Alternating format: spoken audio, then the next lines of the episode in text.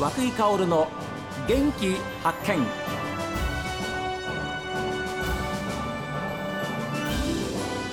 おはようございます。和久井薫です。和久井薫の元気発見。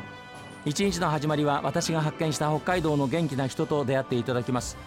今週はラオス昆布を使った商品やスイーツを生み出している株式会社ケミクルの代表であり共同企業体丸京アボ高橋代表も務めていらっしゃいます足崎隆也さんにお話を伺っています。一時期はなんか自分勝手だなって思ってる時期もあったんですよ。あの本当人が辞めてっちゃった時。はいはいはい。なるほどね。なんですけど、そう簡単にやっぱりねあのうまくはいかないなっていうのは実感最近したので。だから一緒にやってるうん。高橋さんの社長様とも今年のお正月に、あの年末に、ええ。年末お正月で一緒にねい話した時には、うん。あの今年は何のあの不安もなく年越せるなっていう。わあすごいな。あえ。ー一緒にやりだして4年目で初めてだねっていう話をあ4年で。してね、うん。2人で泣きそうになりましたけどね。おいくつの方ですかその方。なんかもう58じゃあですかね。年齢的に上ですね。全然上です。はい。ただ僕の考えに理解をくださって、あー。その方は20代の中盤でお親父さんを亡くしてですねあー急札幌で働いてたんだけど戻って26からこう会社経営されてて、えなのであのすごくその定置網に関してはすごく長けてる方で、ーあーだから現場はその高橋さんの方にお願いして。やっぱりそういうそうなんだ人がやっぱねきちんといると違いますもんそうですね。だから住み分けしてるのも、うん。もしかしたら従業員にとっては分かりやすいのかもしれない。ああそうですね、はい、うん、だと思いますよね。やっぱり従業員にしてみればあのそういうトップのやり方が見てるから、はい。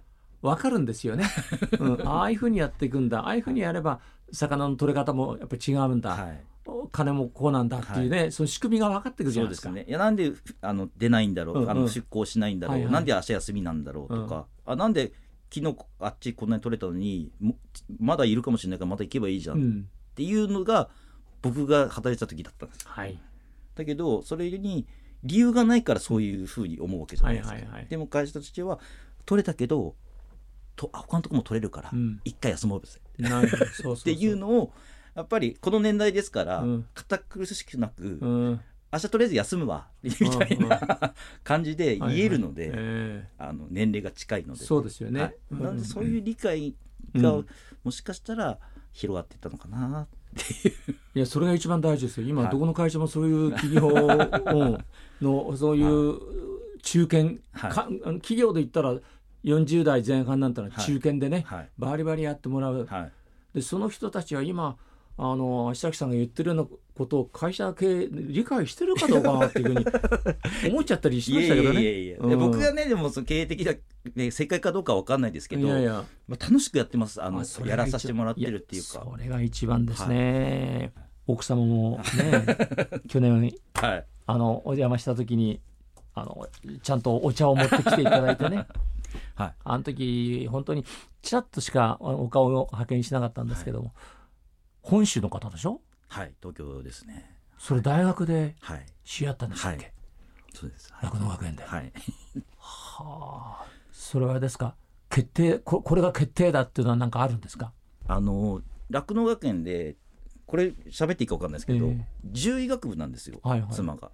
で獣医さんはい、で国家試験はいはいはい。に3回チャレンジしてダメだった、えで3回やってダメだったら結婚しようって話になって、えそれどっち向いたらいいのか分かんない はい、でもその時にこんすごい頑張って勉強してたので、ええまあ落ちたらあ私の仕事これなないんだって3回目で気づいてくれて、ああなるほど、はい、で、えーラオスに。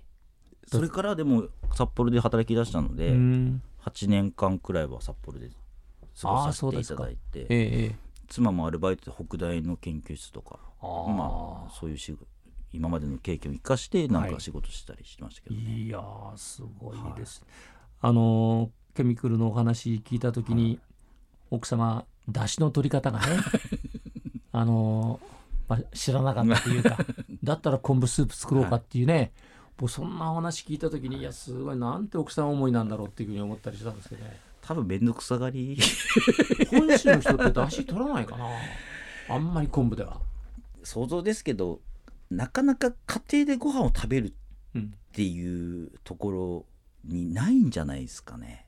共働きしたりなんだりしてるじゃないですか、ね。うん。そうなるとやっぱり時間的な猶予がないので、はい。そこまでやっぱり気が回らないっはいはいてい。うかでもねあのラオスの昆布ってのは魅力がいっぱいあるんだ。はいでしょ？そうです。はい。でそういうところにもやっぱりね朝日さん目つけたんですもんね、そうですね。だ撮ってる方がね、うん。もうすごいですから、はい。はい、7月中旬に始まりますけど、ええ。製品になるのが昆11布量月じゃないですか。が、うん、それまではずっとつきっきりなんですよ昆布に。取って終わり通して終わりじゃないので。ああラオそうス昆布は。おそこから四つになってて柔らかくして一枚一枚巻いてとか、はい。伸ばしてええ。重しをつけてとか、すごくあの長い時間一緒に過ごして出荷するものなので、うん。あのそこはねやっぱり漁師さんの気持ちというか思いというか,、うんはい。それであこの昆布だったらこういうふうになるよなって想像して海の中覗いて取るわけじゃないですか。はいはいはい。何でもかんでも取ってるわけじゃない。ああそっか。あそのやっぱり思い入れってすごいですよね。ーうん。やっぱ魚にはないと思います。あー。やっぱり職人ですよね。はい。もう四つになってるってことは夏場に今日はそういう少しガス霧がかかる、はいはい。ガスがかかるっていうのも、えその土地にいないとわからない。えわかんないね。し経験がないとはい。できない、そうですよね。雲の動きだったり風の、まあそれはすごいなと思いますね。よく漁師さんインタビュー行くんですけれどもやっぱりあのどこも今あのラジオもテレビもはい天気予報やってるんですけど それはそれだとはいあとは自分の長年育った、ねはい漁師としての、はいこう見た空を見た、はい海を見た、はいその勘だとそうです。いうふうにおっしゃるんはいですよ。それってすごいですよね。すごいですよね。はい。当たるんですもん。いやこいちゃんなんですけど本当にあの当たるんですよ。はいですからやっぱそれはすごいなっていうふうに、えー思うんですよね。コロナってあんまりどうなんですか？漁師さんあるいはしお仕事では。いややっぱり関係ありましたねねどれだけその人と人接しちゃいけないみたいな風になりましたけど、やっぱり私どもあの船の上でみんな共同でこうね仕事しなきゃいけないっはい。ていう部分だったので、えそこのやっぱり型ではちょっとできない職業ですよね。うん。だ会社としてもあの検査キットですとかマスクとかはいはいそういうのを準備させてもらって、うん。あの外から持ち込まないようにっていう部分は徹底的にやらせてもらいましたけど、うん。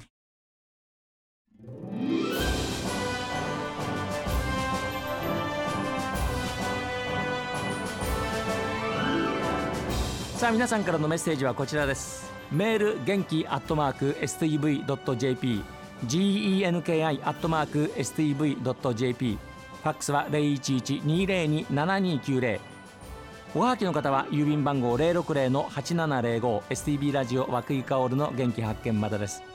この後は北海道ライブ朝耳です。今日も一日健やかにお過ごしください。